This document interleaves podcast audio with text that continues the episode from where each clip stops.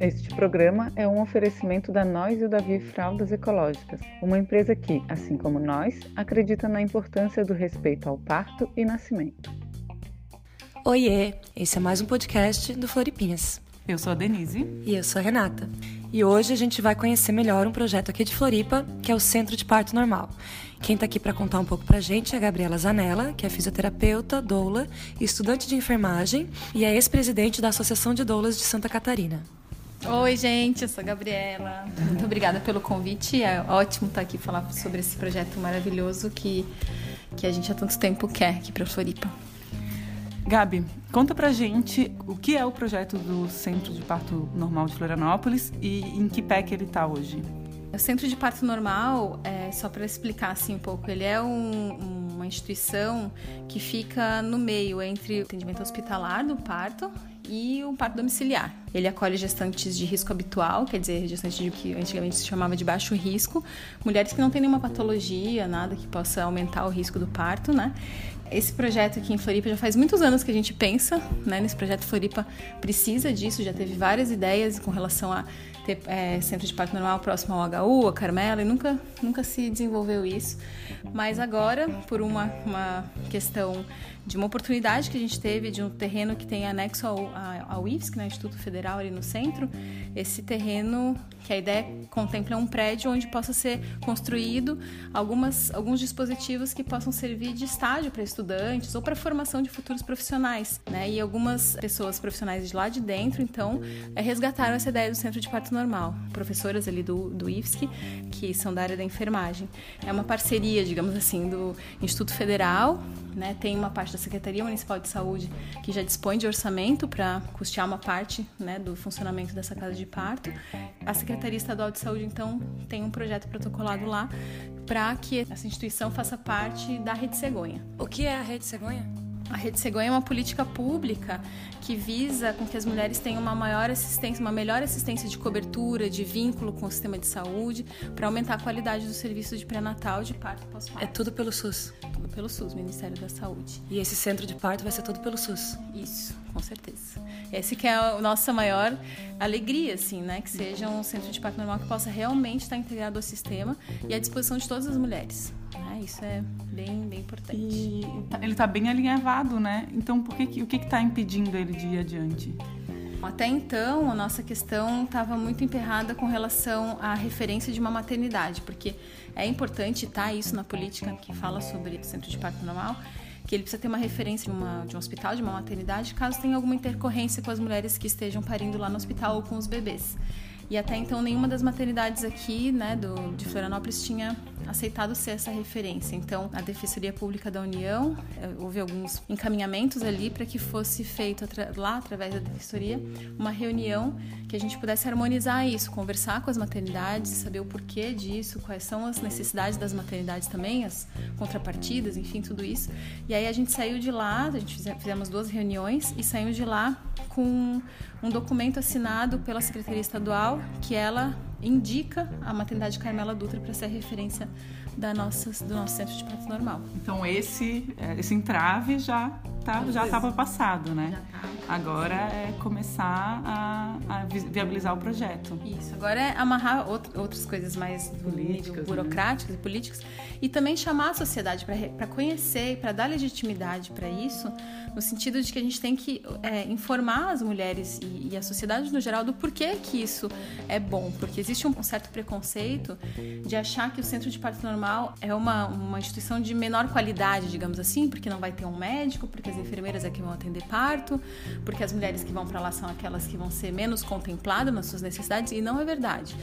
O centro de parto normal ele é uma, um dispositivo reconhecido mundialmente como algo bem, bem positivo, no sentido de que você não, pode, não precisa expor mulheres com gestações de risco habitual a um hospital, a tecnologias, digamos, ou é, intervenções, né?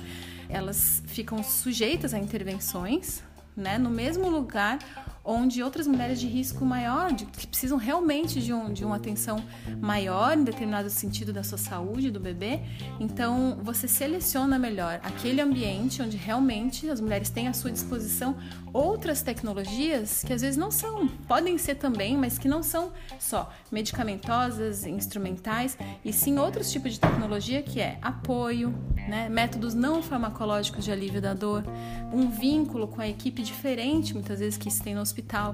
Então, aproveitando até a gente conhece alguns depoimentos bacanas de parto, de experiências diferentes de parto. A gente entrevistou algumas mulheres que nos contaram suas histórias.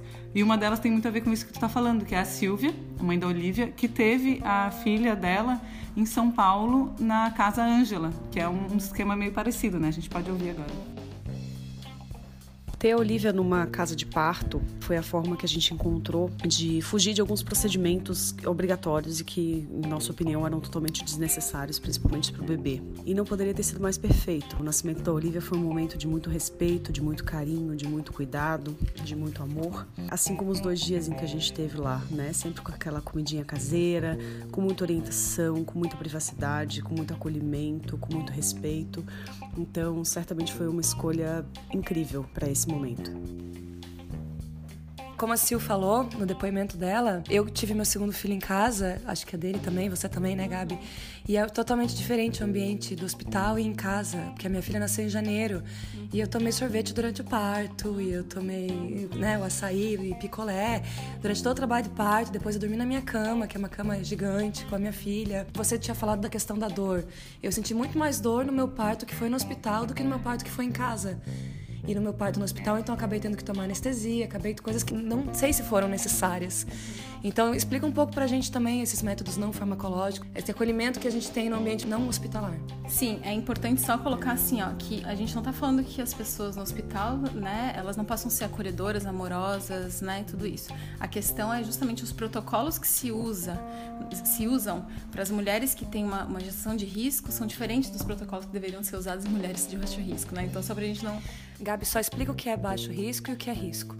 Gestantes de baixo risco são aquelas gestantes que não têm diabetes gestacional, que não são fumantes, que não têm nenhuma cirurgia anterior que possa interferir na questão da evolução do parto, ou que não tenham uma pressão alta. São vários detalhezinhos que fazem essa mulher não ser aquela mulher que não, não tem nada, não tem nenhuma nada que tire ela do, do, do normal na gestação. Então qualquer coisa que fuja disso já é de risco não seriam as gestantes que iriam para o centro de parto normal. Por isso quando se fala da questão do risco do parto parto existe sempre tem, né? A gente tem o risco da vida sempre, né? Mas assim, o risco existe sempre o risco. Mas assim, a ideia é selecionar essas mulheres, fazer uma seleção já no pré-natal, um pré-natal de qualidade que selecione as mulheres que vão parir no centro de parto normal. Que aí são essas mulheres que vão ter à sua disposição, por exemplo, que se elas passarem de, de baixo risco para um risco, né? Se, se ao longo do trabalho de parto for detectado pelos profissionais que são profissionais competentes e habilitados para acompanhar partos, enfermeiras obstetras, elas vão detectar isso e imediatamente vão solicitar uma transferência da mulher para o hospital. Ah, até aproveitando, a gente tem o relato da Laís, a mãe da Serena e do Davi. Davi nasceu de cesárea e ela buscou um parto domiciliar é, na segunda gestação. Então vamos ver um pouco o relato dela.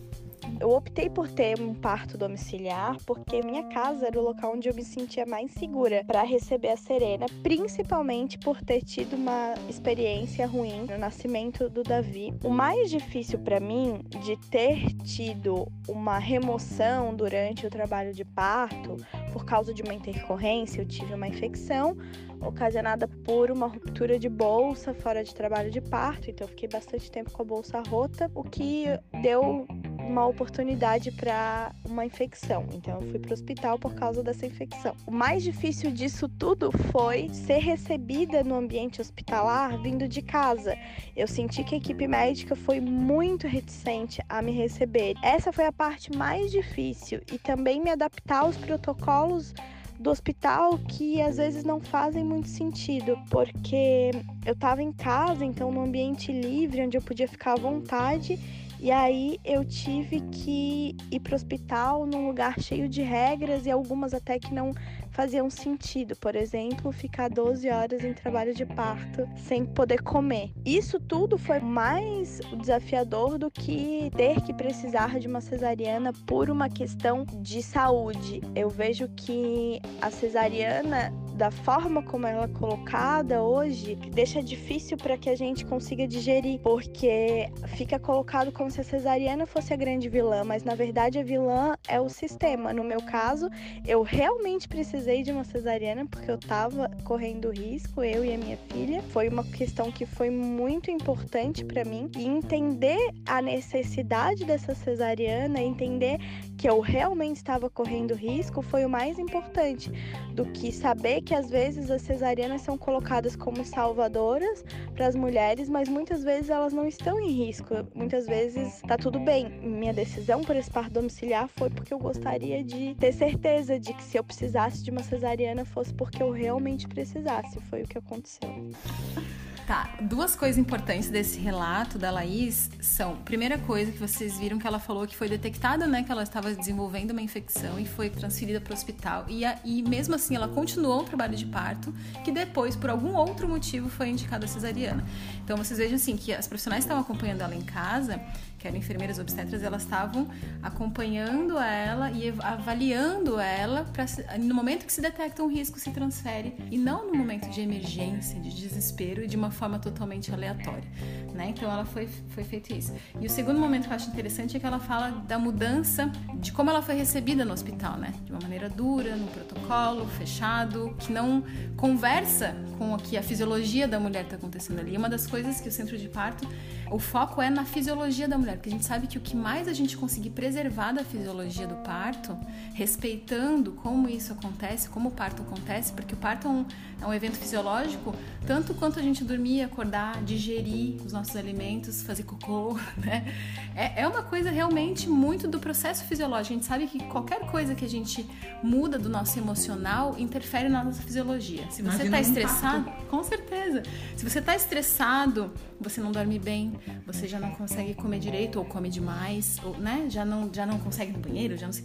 Então várias coisas interferem. Então quanto menos a gente interferir nisso, melhor. Inclusive essa questão da transferência que ela falou, o centro de parto normal que a gente quer inclusive esclarecer para a sociedade é que as mulheres que estão ali e que se detectarem alguma coisa, elas vão ser transferidas e que essa transferência não vai ser assim no meio de um desespero, de qualquer jeito. Existem protocolos muito bem escritos fora do Brasil e no Brasil, porque no Brasil a gente tem outros centros de parto normal que funcionam muito bem, onde você vai fazer um documento para entregar para outra equipe que vai receber a mulher no hospital e sabendo o porquê que ela foi, por que ela foi transferida e o que, que se pode fazer para aquilo continuar fluindo, né?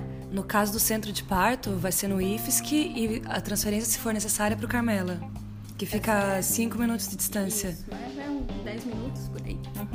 Isso é, é assim, uma precaução menor ainda, né? Exatamente, mesmo assim. O tempo de preparar um centro cirúrgico é o quê? 20 minutos, 30 Não, minutos? Uma hora. É, às vezes é mais, depende da, da instituição. Instituição privada, que a gente, como doula, às vezes atua, a gente sabe que leva um tempo. E claro, todo mundo sempre focando na segurança, mas às vezes é, é tanto a, a, própria rede, a instituição não está tão preparada assim, né? Então existe esse tempo e também existe o, o centro de parto normal se prevê que tenha uma ambulância lá à disposição para caso precise. Então, não, né, é algo muito bem desenhado. Ainda é mais estruturado que um parto domiciliar planejado. Exatamente. E como a gente vai, é quando a gente vai falar então, que a gente vê que está saindo muitas matérias contra o centro de parto normal, para parecer que o centro de parto normal é assim, é uma coisa assim, é uma, né, quem vai atender parto com uma toalha, uma vela, uma pena, ah, sei lá, os cachorros e os gatos passando. De antigamente, pega uma bacia de água quente e uns panos. Não, gente, é, é coisa séria, entendeu? Ali realmente a gente vai estar tá atendendo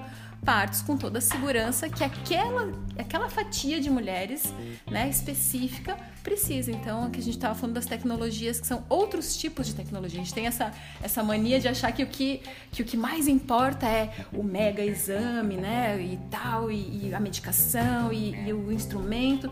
Isso é muito bom. Para algumas mulheres, elas precisam, alguns bebês precisam, né? E vão precisar. A gente não, não, não tem como tirar isso, obviamente. Mas existem outras formas de tecnologia que são altamente potentes, que são esse cuidado com a fisiologia da mulher. Você não interferir você manter a luz baixa, você alimentar uma mulher durante o trabalho de parto.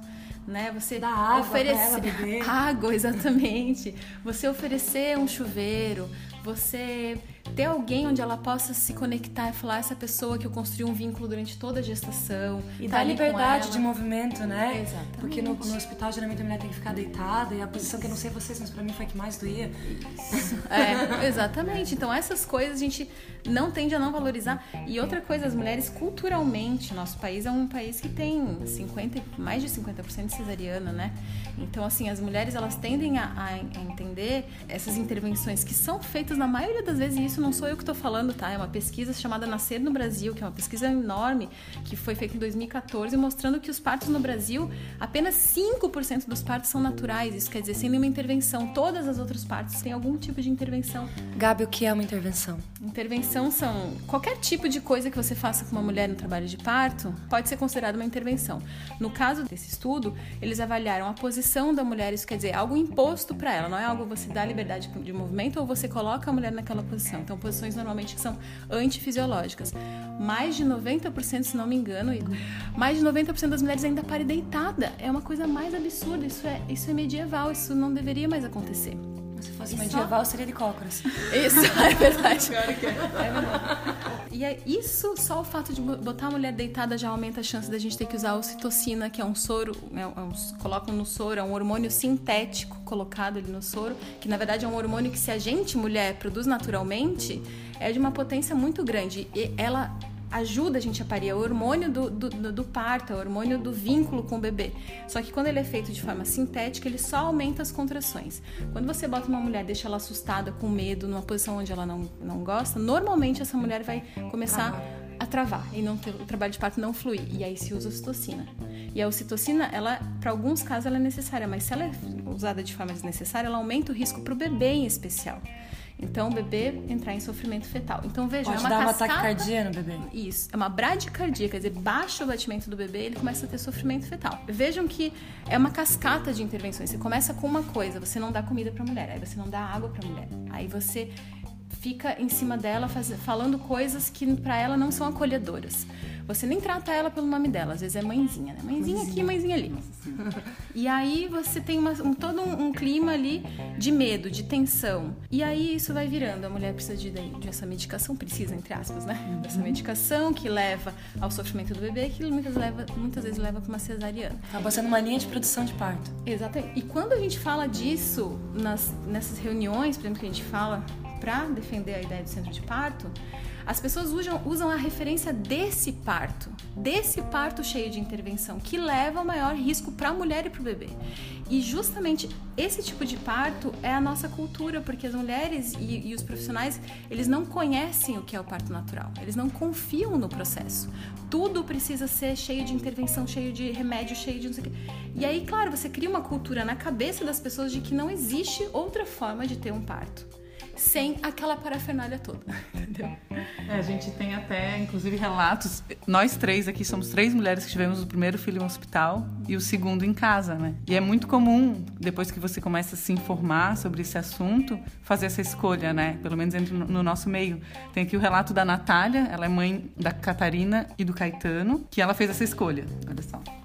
Eu optei por ter meus dois filhos por parto normal. Primeiro porque eu acreditava que era a forma mais natural, mais saudável possível tanto para a mãe quanto para os bebês. E aos poucos eu fui vendo outros benefícios relacionados à amamentação, relacionados especificamente à saúde do bebê e da mãe. Na época da minha filha eu não tinha conhecimento suficiente e não sabia que talvez não acreditasse tanto no meu corpo que fosse possível ter em casa. Então eu tive no hospital. No meu filho eu optei por ter em casa. Foi muito rápido. O parto durou uma hora e meia.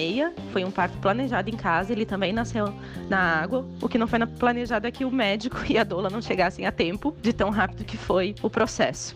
Então ele nasceu na água, nos meus braços, nos braços do meu marido, enquanto a minha filha dormia no quarto dela.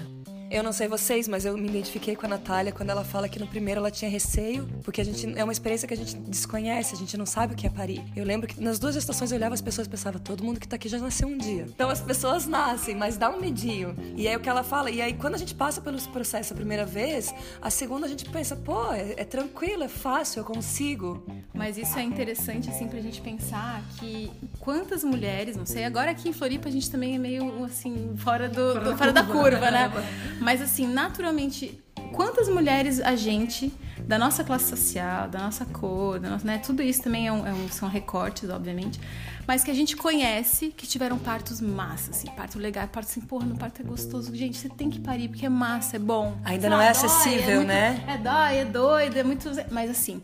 Mas e também porque, assim, a maioria das mulheres elas fazem cesárea, elas acabam por uma cesárea, entendeu? Assim, tem estudos que falam também, as mulheres começam o pré-natal querendo parto e acabam em cesárea, a grande maioria, maioria ainda mais assim, classe média, né?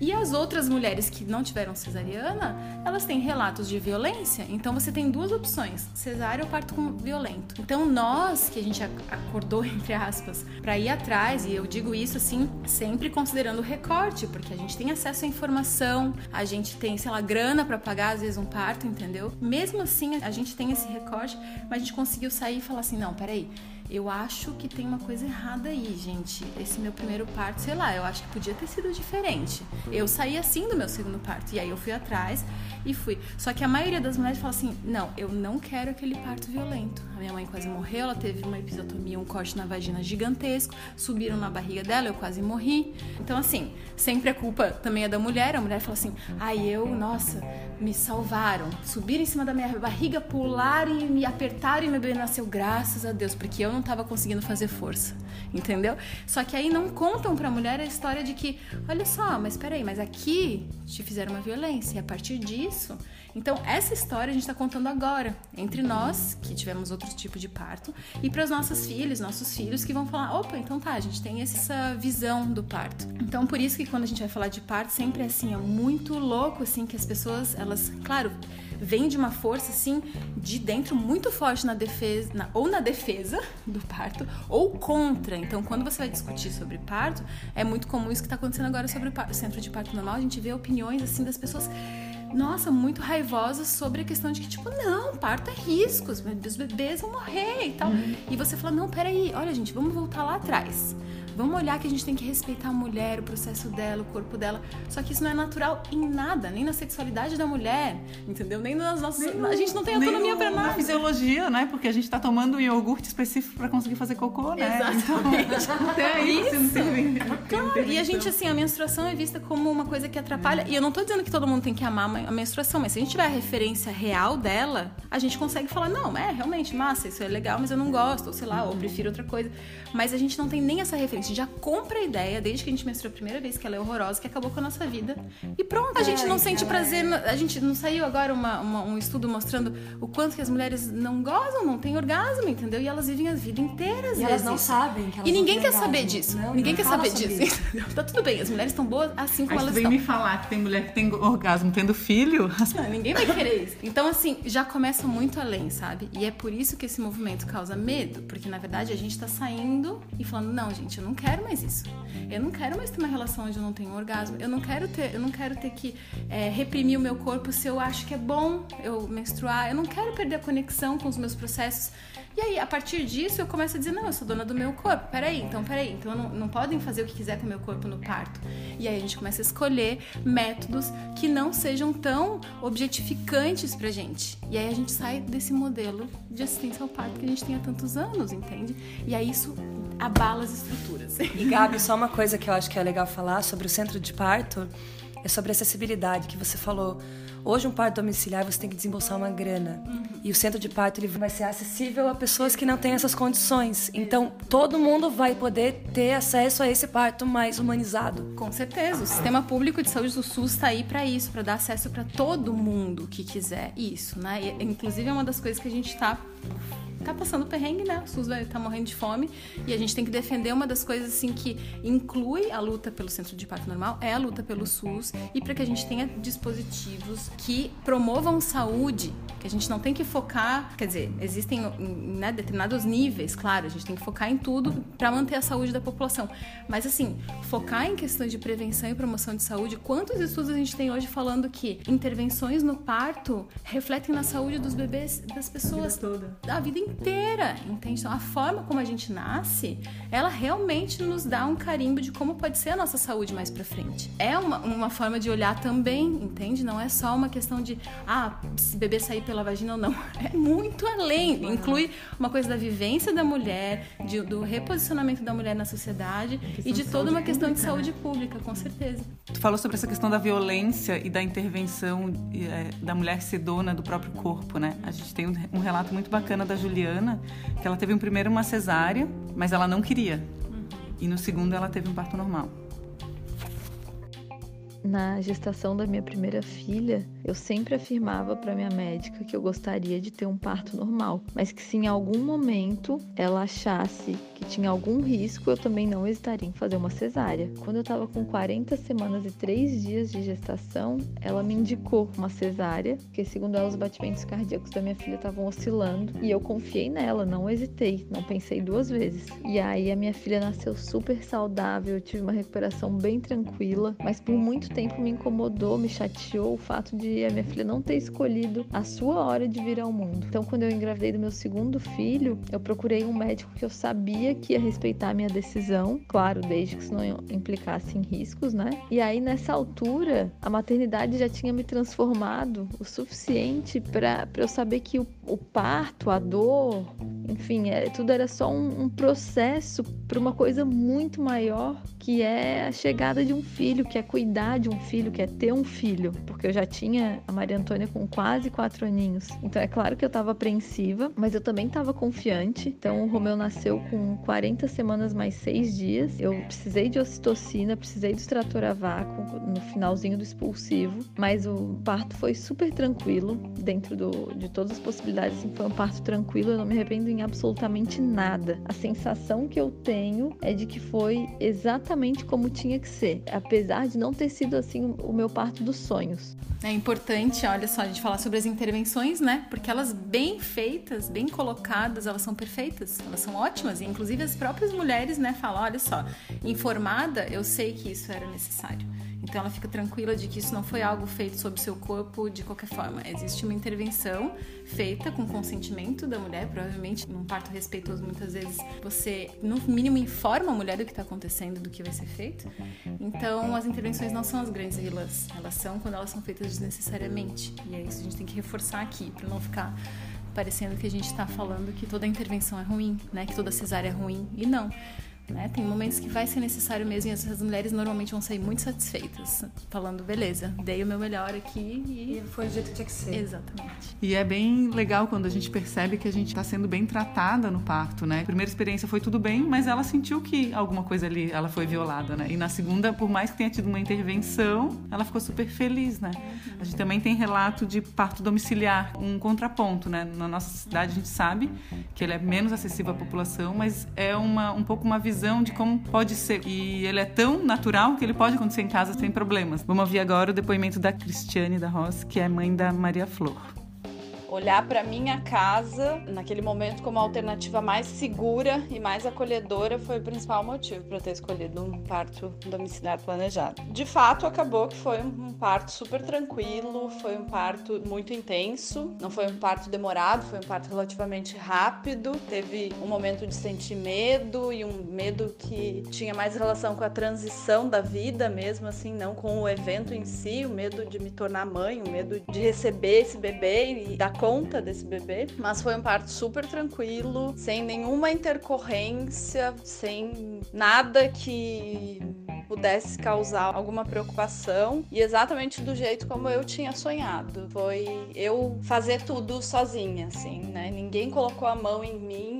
ninguém colocou a mão na minha filha. Só depois de umas duas horas que ela tinha nascido, que foi feito algum procedimento, alguma coisa com ela. Ela ficou um tempão comigo, depois ficou um tempão com o pai dela, super tranquilo. Foi maravilhoso para em casa e acho que a coisa mais incrível de um parto domiciliar é a gente depois tá com o neném no colo, ir para nossa cama e dormir, descansar dentro de casa, e no dia seguinte acordar e nossa, eu tô em casa e tá tudo certo. Então, sobre o áudio da Cris é importante que chega uma hora que ela falou assim: "Ah, a minha casa eu reconhecia como um lugar mais seguro para eu parir". Então é importante a gente reforçar o seguinte, e isso a Organização Mundial da Saúde fala, não sou eu falando. O lugar mais seguro para a mulher parir é o lugar onde ela se sente segura, porque ali ela vai conseguir se entregar e confiar que aquele lugar é o lugar onde ela vai ser contemplada nas suas necessidades. Isso eu falo por quê? Porque ninguém é obrigado a parir em casa. A gente fala assim, ah, que bom, eu tive uma ótima experiência. Ninguém é obrigado a parir em casa. Ninguém vai ser obrigada a parir no, parto, no centro de parto normal, veja bem. Ninguém vai ser. Se a pessoa quiser ir para o hospital, ela vai continuar, vai ter o HU, vai ter a Carmela, o regional, todas as maternidades que vão poder contemplar ela se ela sentir que ela precisa ter a tecnologia que ela a princípio não precisa mais que ela sente que isso é necessário para ela, ela pode optar por isso. Essa rede vai estar à disposição dela. Então, o centro de parto normal é para essas mulheres que se sentem seguras de terem o seu filho no centro de parto normal, que esse modelo ele já é vislumbrado para dar segurança para esse tipo de, de mulheres e que se sentem seguras ali. E é importante isso para que a gente não ache assim, as mulheres também não fiquem pensando, nossa, mas eu não quero parir agora, vão me obrigar a parir nesse centro de parto normal, todo mundo tá dizendo que é maravilhoso. Não, calma, né? Isso é bem importante a gente falar. Gabi, a gente falou antes sobre a população de Florianópolis e a gente tem uma população diferenciada em termos de assistência ao parto, em termos de busca por informação em questão de parto. Então, o centro de parto normal, ele vai atender essa demanda e a gente tem demanda para isso? Como é que vai funcionar? Florianópolis, realmente, a gente tem né, uma opção assim para as mulheres, tanto de hospitais públicos de muito boa qualidade, hospitais privados, é, equipe de parto domiciliar. Então, realmente, a gente precisa de centro de parto normal, como a gente falou, somos, né, é um meio termo entre esses dois extremos, né? Florianópolis tem algo que é muito importante a gente reconhecer, que é a melhor atenção básica do Brasil. É ótimo isso, porque o que, a gente está falando disso? De qualidade pré-natal. A gente está falando de, um, de uma assistência no pré-natal muito boa, no SUS. E também, isso é importante, é, de novo, o SUS, veja bem, né? Só que tem mais uma coisa que é importante a gente falar, que é os profissionais que compõem a rede hoje são pessoas também que estão ligadas no movimento de humanização do parto, que muitas vezes a gente vai ver, tiveram seus partos, né? Sejam as, as companheiras, os companheiros juntos, tem relatos de, de partos que foram legais, que buscaram informações, os profissionais, então eles conseguem passar isso para a rede e para o público, para os usuários, que para as usuárias, gestantes, enfim, do SUS, de uma maneira realmente de vivência pessoal, muitas vezes. Isso é muito interessante, né? Isso acontece muito lá em Belo Horizonte, a gente tem uma referência de assistência ao parto muito boa. Lá eles têm a casa, uma casa de parto da Vica Pistrano, que é anexa ao hospital maternidade lá de Belo Horizonte. Que na verdade o que, o que tem um diferencial lá é justamente que os profissionais eles têm uma vivência também de muitas vezes as mulheres parirem lá na casa de parto, no hospital. Isso é importante a gente falar porque isso faz diferença. O que a gente tem no sistema privado muitas vezes o quê? Uma médica, um médico que tem os seus bebês por cesarianas eletivas sem indicação médica e que estão atendendo mulheres que querem parto normal, né? Então, a gente tem, né? é, a gente tem 88% de cesariana no sistema privado. 88 tá? Então isso quer dizer que os profissionais que atendem parto, eles já não confiam na fisiologia. Então como que eles vão passar isso? Então são um ou outro profissional, né? E a gente tem então essa, essa riqueza, que é a atenção básica, podendo passar essa informação, não dizendo que no sistema privado não tem, tá? Mas no sistema público, em especial que a gente está falando do centro de parto normal público. E aí a gente então tem essa possibilidade de acesso é, desde pré-natal a uma, a uma informação, né? Veja, tem profissionais no, no centro de saúde que fazem plano de parto, que constroem plano de parto junto com a mulher. Isso é fantástico, isso é uma coisa reconhecida pela Organização Mundial da Saúde, que tem muitos profissionais que têm essa visão enviesada do parto e que tem uma visão de que a cesárea é a melhor coisa e tal, e que são contra o plano de parto. Por quê? Porque o plano de parto faz com que a mulher se informe, você só escreve ali o que você sabe, que você se quer empodere, né? E isso é tão legal que é lá na assistência ao parto lá em Belo Horizonte, né? É tão legal, foi tão bem construída durante tanto tempo, tantas pessoas envolvidas e militando a favor disso, que eu acho que Floripa tem muito essa vibe, que lá eles têm tem uma equipe de parto domiciliar pelo SUS. Meu entendeu? Deus. Então, assim, né? isso a gente quer. A gente quer isso, é ampliar de forma que as mulheres tenham realmente opção e falem, não, eu quero isso, eu quero aquilo. Países de onde a assistência é top, é isso. A mulher pode optar se ela quer ter um parto domiciliar. Nova Zelândia. A mulher pode ter um parto hospitalar se ela quiser, ou um parto numa casa de parto, Tem ou um parto numa parteira domiciliar. A mulher recebe um kit, né, do sistema de saúde. A Inglaterra, né, ela só vai pro médico se for extremamente necessário. Exatamente.